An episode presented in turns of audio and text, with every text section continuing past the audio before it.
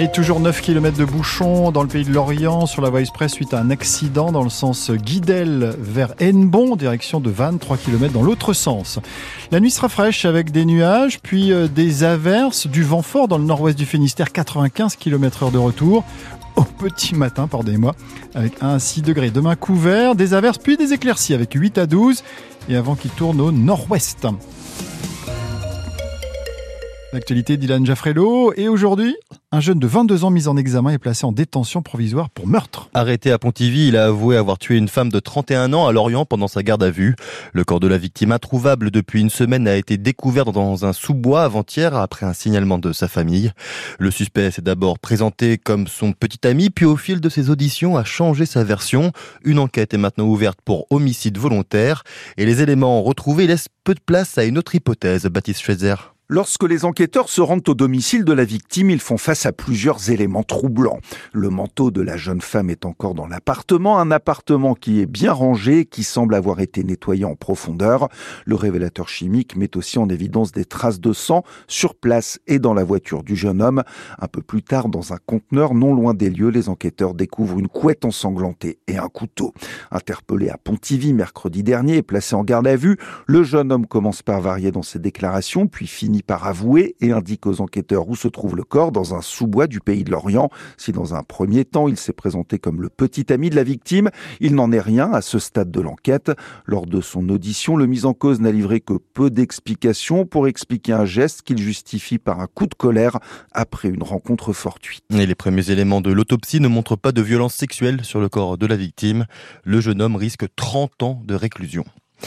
Les suppressions de classes en Bretagne suscitent toujours l'indignation de certains politiques. Muriel Levrault, députée LFI de la quatrième circonscription des Côtes d'Armor, déplore dans un communiqué l'officialisation de la fermeture de 42 classes dans son département suite à la validation du projet de la carte scolaire hier. Selon elle, on sacrifie les écoles rurales et les campagnes sur l'autel de considérations purement financières. 5000 Ukrainiens ont posé leurs valises en Bretagne depuis le début de l'invasion de la Russie.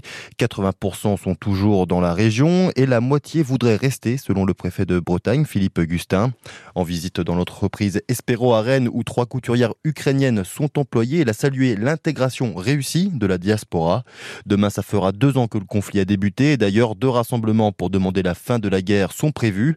Le premier à 11h à Quimper et le second à 14h à Brest. Le salon de l'agriculture n'a pas débuté, mais fait déjà beaucoup parler de lui et pas forcément pour de bonnes raisons. Le débat proposé par Emmanuel Macron aux acteurs du secteur a créé la polémique. La FNSEA n'y participera pas, dénonçant le cynisme de l'Elysée qui a dans un premier temps communiqué sur l'invitation, euh, qui a dans un premier temps tiqué hein, sur l'invitation du groupe écologiste et les soulèvements de la terre. Cet épisode met de l'huile sur le feu après des semaines de mobilisation des agriculteurs partout en France. André Sergent, président de la Chambre d'agriculture de Bretagne s'attend à un salon moins festif que les années passées. Je pense qu'il y aura un climat quand même de tension qui sera là, parce que euh, avec tous les mouvements qu'il y a eu partout en France et d'ailleurs en Europe, on voit bien que l'agriculture ne se porte pas bien. Quand on est dans un contexte comme celui-là, il est évident qu'on peut pas imaginer euh, un salon qui ne soit que festif. Par contre, je considère que on a cette chance quand même dans notre euh, métier et dans notre milieu de l'agriculture d'avoir un événement comme celui-là pour justement montrer et démontrer ce qu'on sait faire de bien et puis aussi de montrer et démontrer ce qui ne va pas bien. Comme c'est aussi un lieu où quasiment tous les politiques euh, viennent, c'est une occasion pour nous, euh, entre guillemets, un peu rêver même, euh, ben, de faire valoir nos revendications de façon aussi très marquante. Mais là, on n'est même plus au stade de faire valoir nos revendications, on est plutôt au stade c'est quoi les solutions que vous nous proposez? D'ailleurs, une quinzaine de tracteurs ont passé la journée devant la sous-préfecture de Lorient pour demander un calendrier concret des mesures prises par le gouvernement. La mobilisation a pris fin il y a 30 minutes, les agriculteurs ont rencontré le sous-préfet qui leur a promis de faire remonter leurs revendications. Le président de l'Université de Bretagne occidentale devrait conserver son poste. La liste Réinventons l'UBO avec Pascal Olivard a obtenu 10 sièges sur 16 dans le collège des professeurs, enseignants et assimilés suite aux résultats des élections centrales dévoilées hier. Pascal Olivard est pour l'instant le seul candidat à sa propre réélection. Le vote se déroulera le 28 mars. 600 élèves sont venus applaudir François Hollande à Brest. L'ancien président a donné une masterclass devant des étudiants dans le grand amphithéâtre de la fac de droit. Pendant près de deux heures, il a donné un cours de droit constitutionnel avant de répondre aux questions de la salle, puis de se prêter à un bain de foule. Nicolas Olivier, François Hollande a conquis le cœur de ces jeunes. Acclamé comme une rockstar, François Hollande est assailli de demandes de selfies par des étudiants qui n'ont qu'un vague souvenir de son quinquennat. On avait à peine 10 ans, donc c'est vrai que c'était difficile de, se souvenir euh, de ce président, mais euh, c'est impressionnant, c'est une grande occasion, c'est une belle opportunité d'échanger avec lui. Maëlle était au quatrième rang. Bah, c'est grâce à mes copines. Elles sont arrivées tôt parce que, bah, vu le monde, euh, pour voir François Hollande, quand même, c'est quelque chose, ça arrive pas tous les jours. Comme à son habitude, François Hollande a manié l'humour. Le Parti Socialiste, si vous vous rappelez, c'était un grand parti. C'est un plaisir d'être là, c'est une gratification de pouvoir euh, donner euh, ce que j'ai ressenti comme président à une génération qui quelquefois doute de la politique, de leur donner envie de s'engager. C'est ça qui me motive. Du président socialiste, Tuc Dual retient surtout la sortie. Le courage de ne pas s'être représenté euh, en 2016, parce que je pense que peu l'aurait fait à sa place. C'est une forme de dignité d'avoir fait. Sa popularité n'étonne pas son ancien ministre de la Justice, Jean-Jacques Urvoas, professeur de droit public à l'UBO. Il est aisément accessible, on ne sent pas quand on le voit de distance.